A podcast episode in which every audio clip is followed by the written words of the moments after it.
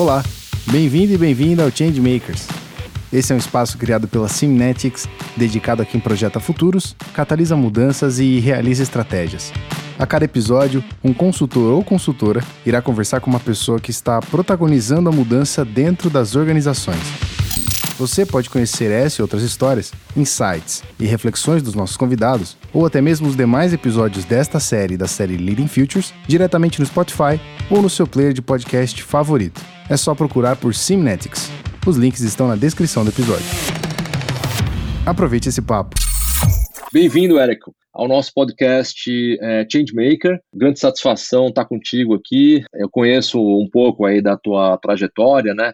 E, mas eu queria que você começasse, né, apresentando aqui para os nossos ouvintes como é que você chegou, onde chegou, né? Você hoje é o head de inovação da Visa no Brasil e, e conta um pouquinho para a gente, assim. Prazer falar contigo, André. Obrigado pelo, pelo convite. Eu gosto sempre de me apresentar que eu sou designer, né? Eu sempre começo assim, né? Sou formado em design, tenho mais de 20 anos de, de, de experiência de, atuar, de atuação mesmo como designer. No começo, no, no, modelo tradicional, né, atendendo empresas no formato de consultoria, no modelo mais tradicional de design, ou seja, entregando é, soluções visuais, entregando produtos, é, mas nos últimos 15 anos, né, eu venho atuando mais no segmento estratégico do design, né, onde é, a gente tem, no primeiro momento, o desenvolvimento do design interação e toda a, a construção de soluções digitais, né, e na última década, agora, nos últimos 10 anos, atuando mais forte com design de serviço. É, na minha experiência, é, já atuei trabalhando através de empresas, né, de tecnologia, institutos de inovação.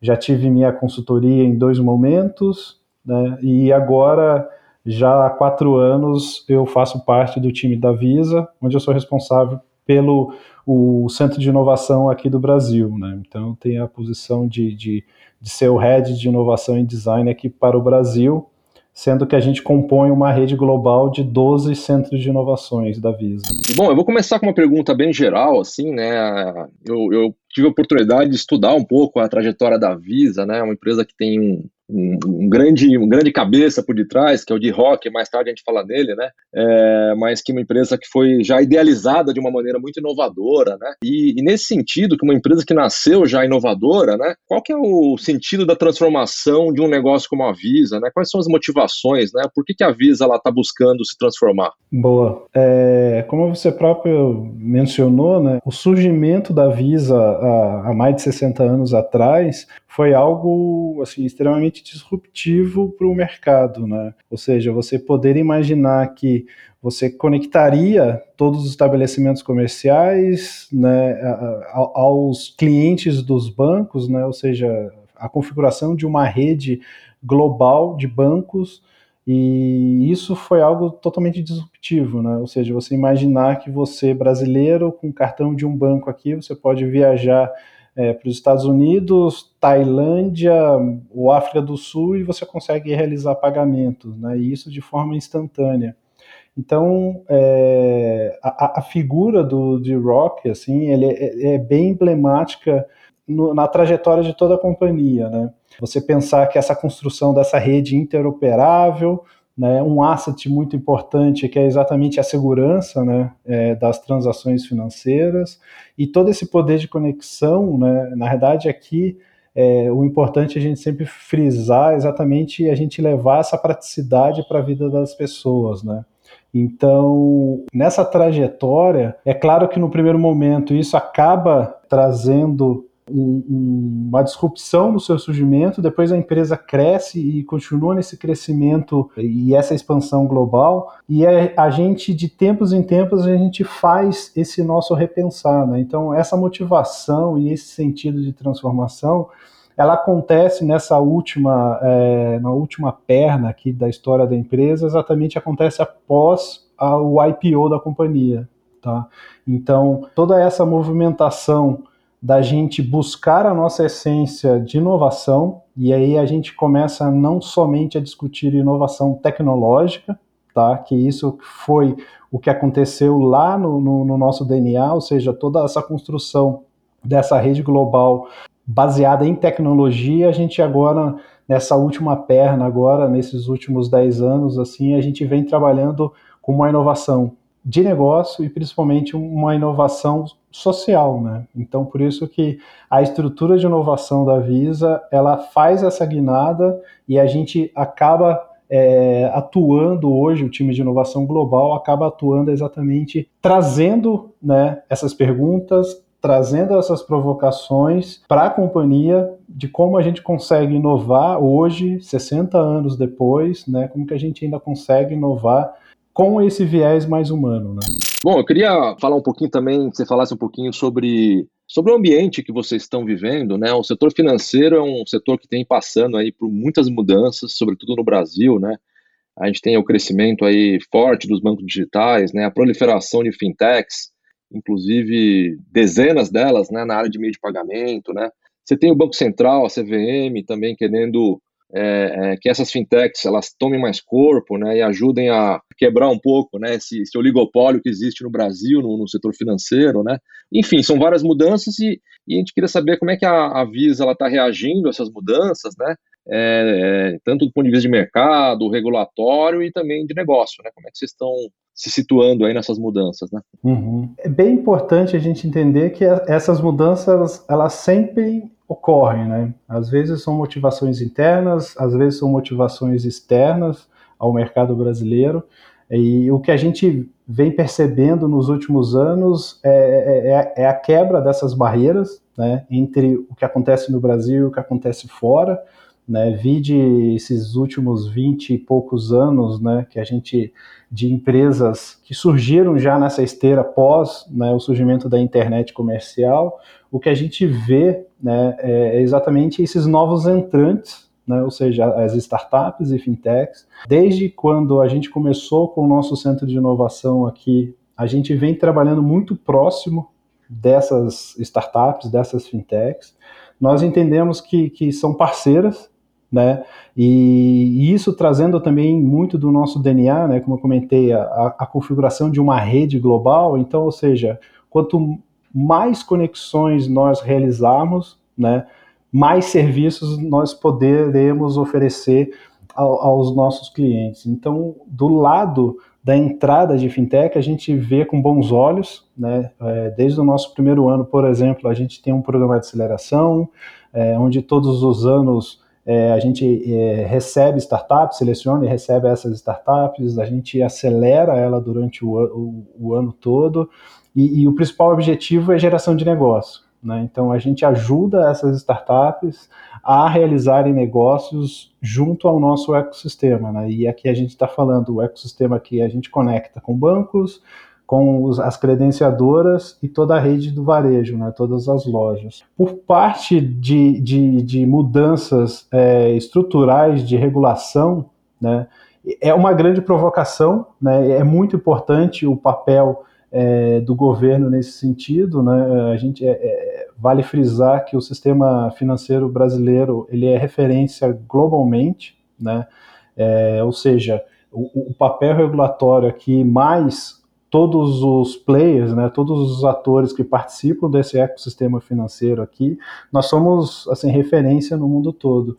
E a provocação que, que o, o regulador nos coloca né, é exatamente a gente a pensar, a realizar né, a, a configuração de novos arranjos de pagamento. Então, aqui a gente está falando desde pagamentos instantâneos, né, ou seja, a gente começar a, a, desenvolver soluções que a gente consiga fazer uma transferência de dinheiro de pessoa para pessoa, indiferentemente, por exemplo, do tipo do cartão que ele tem, ou seja, crédito, débito, diferente, por exemplo, inclusive da bandeira, né? Ou seja, um cliente de uma bandeira A consegue transferir o dinheiro para a Visa, um cliente Visa consegue mandar, por exemplo, para a bandeira B, né? Então, ou seja, essa provocação é muito importante, né? Porque a gente precisa entender que a, o mundo está passando por mudança e essas mudanças são, são muito rápidas, né? Então, quando a gente vê o regulador é, estimulando essa provocação, a gente sempre vê com bons olhos. E na, na parte de negócio, né, todas essas mudanças que, que, que vêm ocorrendo,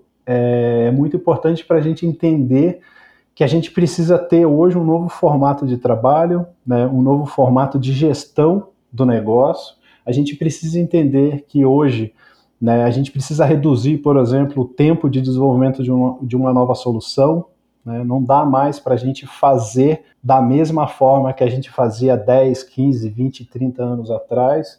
Né, a gente precisa aprender exatamente com essas empresas digitais né, é, que vieram na, na esteira da internet para cá, é, como fazer esse crescimento exponencial, né, não mais um crescimento linear, e a gente buscar esse crescimento rápido e exponencial para a gente é, sair de uma ideia, prototipar, testar e colocar no mercado e ir ajustando, né, tudo isso acaba provocando um, um, um, novo mindset dentro da companhia, né? ou seja, um novo modelo de gestão, um novo modelo é, de desenvolvimento de solução e um novo modelo de como a gente vai para o mercado, né? Ou seja, a partir do momento que junta a Visa e um banco e uma startup e a gente consegue entregar uma solução de uma forma mais ágil, né? Isso é, é um modelo bem diferente do como a gente fazia é, há tempos atrás, né? E eu acredito que isso é, não aconteça somente com a Visa, né? Isso eu acredito que todas as empresas que nasceram né, há mais tempo, antes dessa virada com a internet, elas precisam passar exatamente por, por essa mudança, né? ou seja, re, o repensar de como ela se posiciona, como que ela gera novos negócios e como ela entrega essas soluções para o mercado.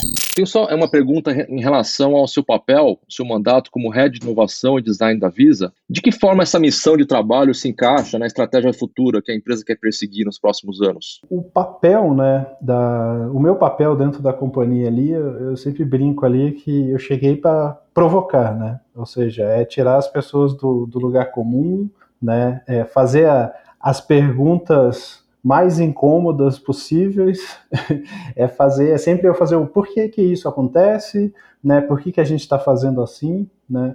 Então, o que eu tenho aqui como missão dentro do, da estrutura de inovação, primeiro, é ajudar a companhia a buscar novas soluções, né? E aí implica exatamente num formato novo de desenvolvimento de novas soluções. Então, por isso que hoje a gente trabalha no modelo mais ágil, né? A gente trabalha em estruturas diferentes de configuração de equipe, onde a gente não mais é, fique é, fixo na sua estrutura vertical, então a gente trabalha com times multidisciplinares.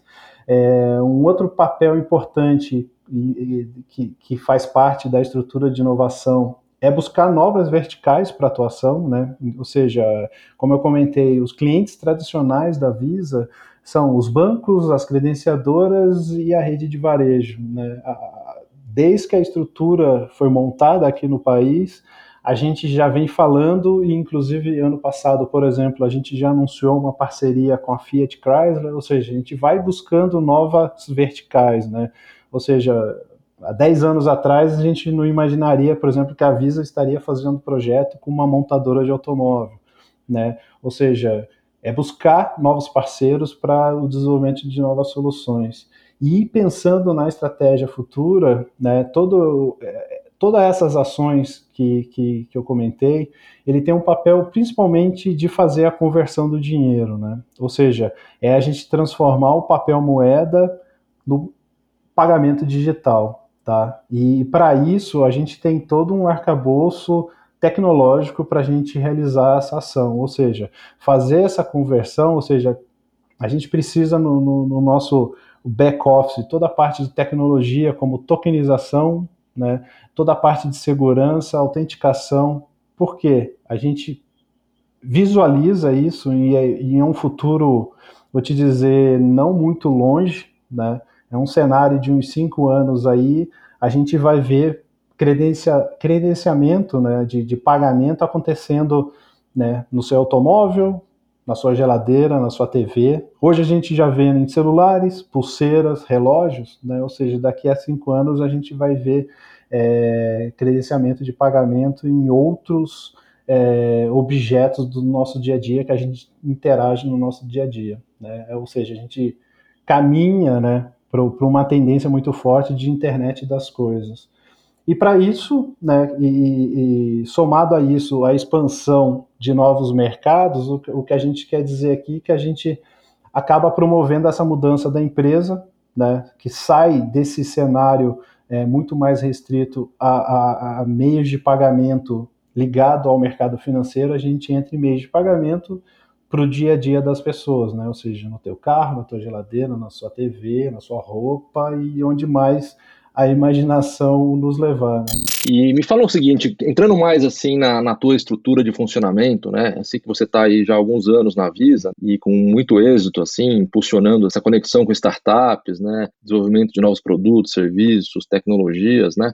Como é que funcionam as estruturas hoje de inovação aí na Visa, a governança, como é que você incentiva as pessoas? Então, eu queria que falasse um pouquinho do modus operandi, assim, uhum. da, da inovação na Visa, né? Vocês têm, por exemplo, estruturas separadas para acelerar o time to market, né? Você tem política de financiamento dessas inovações, pessoas são incentivadas internamente para criar startups, né, as famosas startups corporativas, tá? Enfim, queria que você falasse um pouquinho sobre, os, sobre o teu modus operandi aí. Legal. É, a, a estrutura, né, como eu comentei, ela ficou evidente dentro da empresa logo após o IPO da companhia, né? É, o que foi feito? A estrutura de inovação, ela sai da estrutura de tecnologia, certo?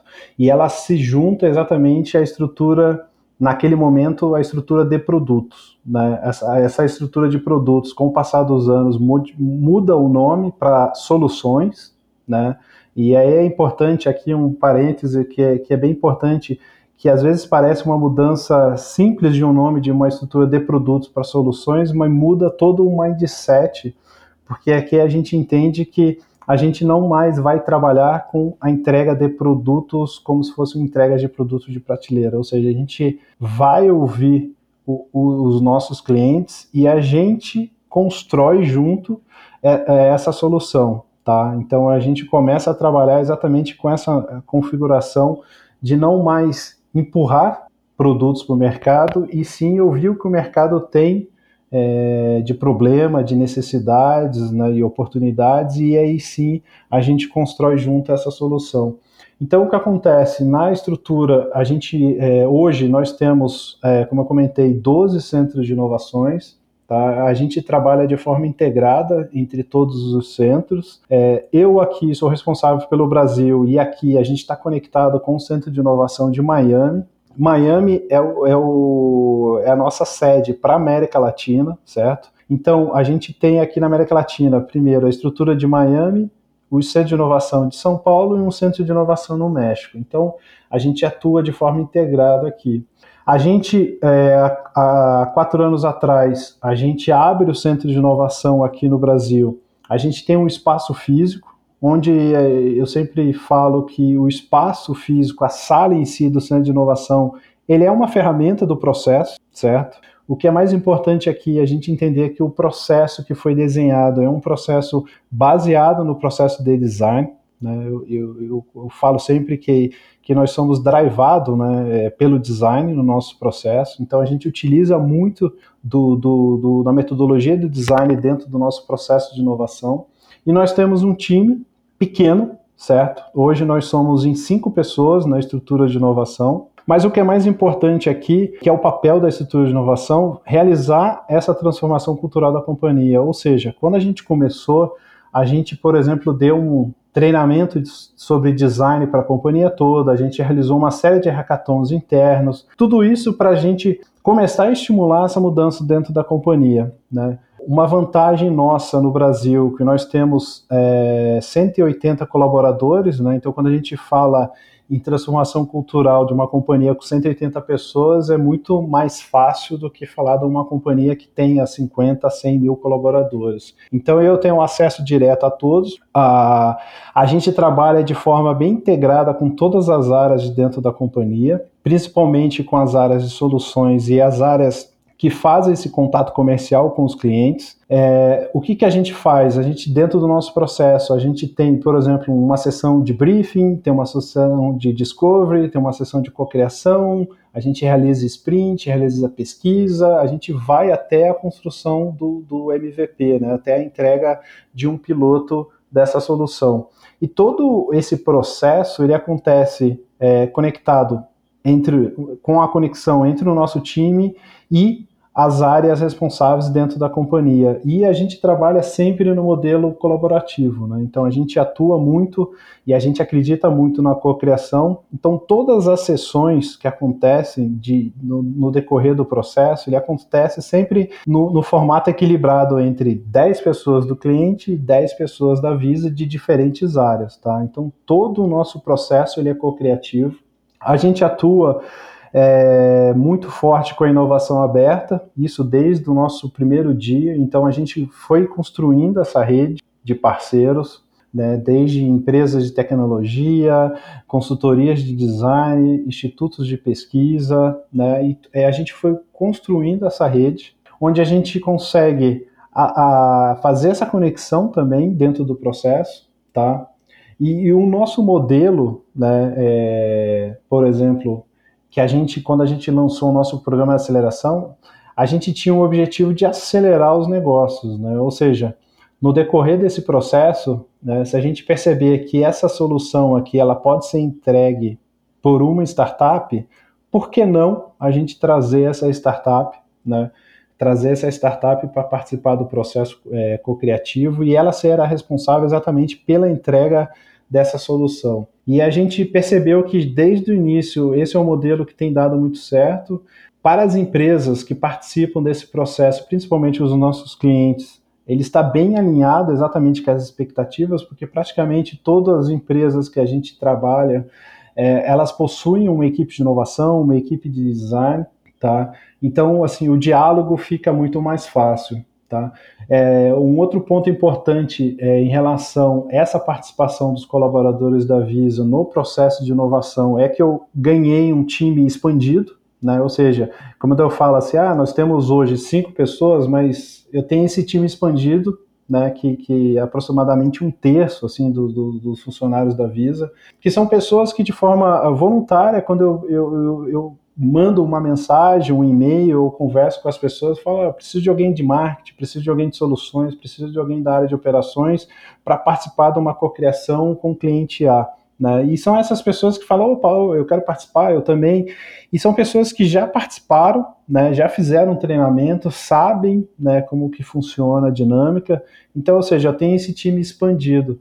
E isso também ficou, criou um reflexo no nosso programa de aceleração. Né? eu vejo que hoje um dos grandes diferenciais do nosso programa, que além de utilizar o mesmo processo de design, ele tem a parte de mentoria com os executivos da Visa. Ou seja, um terço dos funcionários né, da Visa participam do programa de forma também voluntária, sendo mentores dessas startups. Né? Então, ou seja, é, eu sempre, além de trabalhar na Visa, eu também dou aula, né? então eu falo muito isso. Assim, quando a gente dá aula, né, a, gente, a gente aprende mais do que ensina. Né? Então, quando você é mentor, você também aprende muito, né? Então, ou seja, a gente vê essa participação acontecendo muito forte dos executivos da Visa, tá? Então, assim, esse é o nosso dia a dia, né? Essa é a nossa dinâmica de, de trabalho. É, que eu vejo que nesses quatro anos assim tem dado muito certo. Legal, é. Eu costumo dizer, eu também sou professor, né? A gente já se cruzou por aí, né? É, uhum. Costumo dizer que quem é professor, no primeiro dia de aula, a gente brinca assim, né? A gente olha, é, além de dar aula, eu trabalho, né? Assim que gente fala, não? Então, é, exatamente. além de dar aula, eu trabalho. Os alunos perguntam, professor, você só dá aula ou trabalha também, né?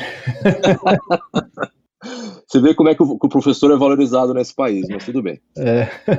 Eu vou te fazer uma pergunta aqui que remete lá ao início da nossa conversa, né, com a, com a história da, do, do D-Rock, né? Vocês são precursores, né, e, e, criadores de um conceito que é, hoje é muito, até hoje, né, é muito disruptivo, né, que é o conceito de caórdico, né? De uma organização caórdica, né, caótica e ordenada ao mesmo tempo, né? E esse modelo caórdico, ele ainda é válido na Visa? Tiveram evoluções? Vão ter evoluções? Como é que você está vendo essa história aí do caórdico? Boa, boa pergunta. Né? Foi bem interessante, inclusive, no meu processo né, de entrada na Visa, né? porque eu já havia estudado esse livro, já havia estudado exatamente esse método, exatamente para trabalho dentro do processo de inovação. Né?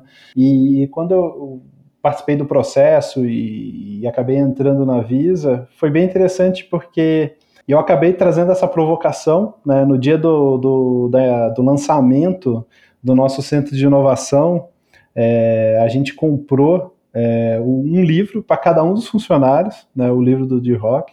A gente comprou o livro e entregou para todos, né? E assim é interessante ver às vezes é, a surpresa de alguns que não sabiam, né? É, que isso fazia parte do nosso DNA. Então, por isso que, como eu comentei, né, a estrutura de inovação ela vem exatamente para fazer essa busca da nossa essência, fazer essa busca no nosso DNA, porque o, o, o método caótico ele, né, foi, foi desenvolvido há muito tempo atrás, é, mas ele é muito atual, né? Quando a gente olha e, e, entende o processo ali do, dentro desse modelo, né, onde a gente tem ali exatamente na busca do equilíbrio entre o caos e a ordem, né, que ali sim a gente vai ter, é, a, a, é dali que surge a inovação. Quando a gente leva isso, por exemplo, para um campo do design, e, e a gente viu nos últimos anos né, toda essa discussão sobre, principalmente, né, do, do termo comercial, que é o design thinking, que é, que é você trabalhar de forma equilibrada entre o teu pensamento analítico e o teu pensamento criativo, ele, ele existe exatamente dentro desse método caótico, né? Porque a ordem ele representa aqui exatamente o seu lado analítico e o lado caótico é exatamente o teu lado criativo, né? Porque aqui você traz a sua intuição, né? Você traz esse seu, seu lado mais humano e é exatamente nesse espaço caótico é onde surgem, né? Exatamente todas a, a, as dúvidas, as incertezas, né, que, que quando a gente trabalha com inovação, a gente anda, né, a gente anda, eu brinco lá na Visa lá, que a gente anda abraçado o tempo inteiro com a incerteza, né, então quando me perguntam, se a gente fizer isso aqui vai dar certo, eu sempre respondo, não sei, né, a gente precisa andar mais um pouco, a gente precisa construir um protótipo, testar, ver se faz sentido, então por isso que é, é, essa provocação, né, é, esse questionamento de ser caótico, ele é muito válido para o negócio hoje, né? Porque quando a gente pega o extremo né, do, é, entre ordem né, e o controle, que é, que é o lado mais, mais é, é, tradicional de como a gente vê os negócios hoje, né? por exemplo, se é uma empresa que fica muito focado né, na ordem, no controle, é aquela empresa que faz mais do mesmo, entrega sempre as mesmas coisas, não há um questionamento do status quo, né? Então, ou seja, é, é muito seguro, né? Você ficar ali, né? Nesse espaço entre ordem e controle. Quando a gente traz o caos, né, exatamente como eu comentei, a gente traz a incerteza. Mas só que com a incerteza vem a insegurança, vem o medo, né? E aí, quando a gente traz isso para os executivos no dia de hoje, né? Ou seja, parece estranho falar, mas eu sempre comento, né? Por mais que você tenha dados, informações, no fim do dia, quem vai dar o aceite e falar que esse projeto segue ou não é uma pessoa, né? É um executivo, é o CEO da empresa que vai falar assim, cara, vamos parar com esse projeto ou vamos lançar esse projeto, né? E, e mesmo assim, né? a gente pensa que são a, tomadas de decisões analíticas, mas sempre acontece a intuição, porque é uma pessoa, né? É, nós não somos máquinas, ainda bem, né? máquinas rígidas, né? Então, por isso que é, é, muito importante a gente trabalhar de forma equilibrada entre a ordem e o caos. Então, por isso que o método caótico, né, eu, eu é, é até, tô até pensando aqui, né? Né, se vale, porque eu não sei se as pessoas hoje percebem isso dentro da companhia, que a gente, no fim, a gente acaba utilizando um método caótico, né, porque hoje existe toda essa roupagem em cima do design, né, ou seja, o design hoje trabalha com, com esse viés, né, como eu comentei, do criativo e do analítico ao mesmo tempo, mas o método caótico, ele está tá inserido no nosso DNA e, e o time de inovação tá, tá aqui para exatamente estabelecer, né, não a ordem, mas estabelecer o caos, né, porque a ordem já existe dentro das companhias, né, então um time de inovação ele tem que ser algo que venha para provocar, né, que venha para tirar do lugar comum, que venha para é, bagunçar as estruturas, né, então é, é muito importante esse nosso papel, né. Nós temos uma última pergunta, que é uma surpresa, na verdade, assim, é mais uma, uma indicação tua, né? A gente costuma fechar aqui o nosso podcast sempre com uma indicação do entrevistado, né? De algum autor, livro, um filme ou uma série, né? Como referência, né, para as pessoas, nossos ouvintes, né, conseguirem se aprofundar mais é, nos temas que você abordou nessa entrevista, né? Então, se você puder trazer para a gente, assim, uma, duas ou três referências, coisas que você recomendaria aí para a gente. Um livro que, que, que, faz um resumo, assim, do, do, do, do que, que aconteceu nessa virada do design né, para esse novo design que a gente vem atuando hoje em dia é, é o livro o Change by Design, né, é um livro que eu gosto muito, tá? Que é um, que é um livro do, do Tim Brown. Né? ACO, Tim Brown, ACO da IDEO. Exato, exato, do Tim Brown. Né? O Change by Design é um livro que, assim, é um livro que faz um resumo do, do, do dessa mudança é, do, do design vamos dizer assim, modelo antigo para uma versão 2.0, assim, sabe? Que é, que é exatamente. Um design mais voltado para transformação, para Transformação, né? exato. A gente começa a atuar exatamente no nível mais estratégico dentro das companhias, tá? O próprio livro do The Rock é um livro muito bom, sabe? É, eu não vejo ele sendo utilizado, por exemplo, em cursos de inovação, em cursos de negócio, mas é um livro muito interessante, assim porque ele mostra exatamente toda essa discussão, né, que entre caos e ordem, como que a gente consegue unir essas duas forças e, e conseguir alavancar a inovação através da criatividade. Poxa, Érico Fileno aí, head de inovação da Visa, muito obrigado. Foi excelente assim a nossa conversa e sucesso aí na tua jornada. Espero que você profissionalmente consiga aí realizar, né, as tuas ambições aí, teus propósitos e vamos em frente. Ok, obrigado André, obrigado pela oportunidade desse bate-papo. É sempre bom fazer essas conexões, né, essa, essas provocações assim, e é muito importante a gente construir essas redes, né? É muito importante isso. Gostou da conversa? Então não deixe de indicar para um amigo ou amiga e até mesmo os membros da sua equipe. Afinal, a melhor forma de saber se aprendemos algo é quando ensinamos alguém. Ficou alguma dúvida? Entre em contato por nossas redes sociais ou por e-mail simnetics@simnetics.com.br. O endereço está na descrição deste episódio. Até o próximo!